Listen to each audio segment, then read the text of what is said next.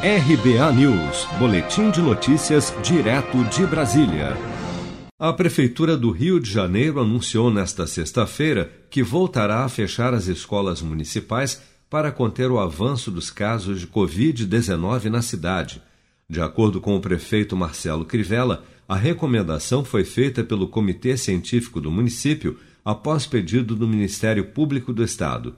Em coletiva de imprensa ao lado do prefeito Crivella, o governador em exercício do Rio, Cláudio Castro, destacou que a fiscalização de eventos será intensificada na capital. Que essa fiscalização que já começou no fim de semana passado, segundo o coronel Leandro, já é, fechamos mais de 40 eventos durante o fim de semana passado.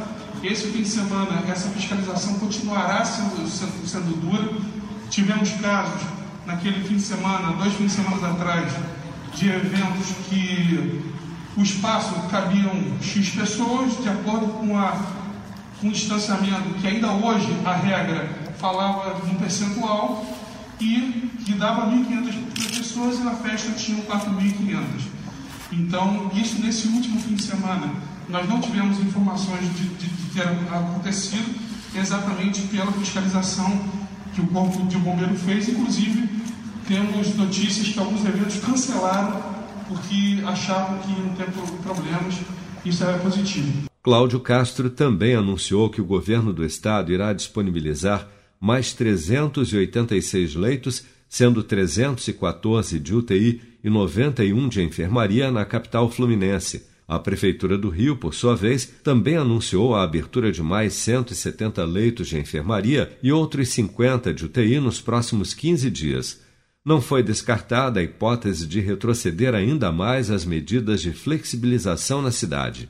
Uma nota técnica divulgada pela Fundação Oswaldo Cruz na última quarta-feira fez um alerta de que a cidade do Rio de Janeiro está perto de um colapso no sistema de saúde, com a possibilidade de enfrentar um quadro sério de desassistência geral em razão da Covid-19. Em menos de um mês e meio, a fila para internação de pacientes com Covid-19 no Rio subiu 10 vezes na rede do SUS. Até quarta-feira, 456 pessoas estavam à espera de um leito, sendo 242 pacientes de UTI. Ainda nesta quarta, a Secretaria Estadual de Saúde do Rio de Janeiro divulgou mais de 3 mil novos casos de Covid-19 com registro de 81 mortes em apenas 24 horas.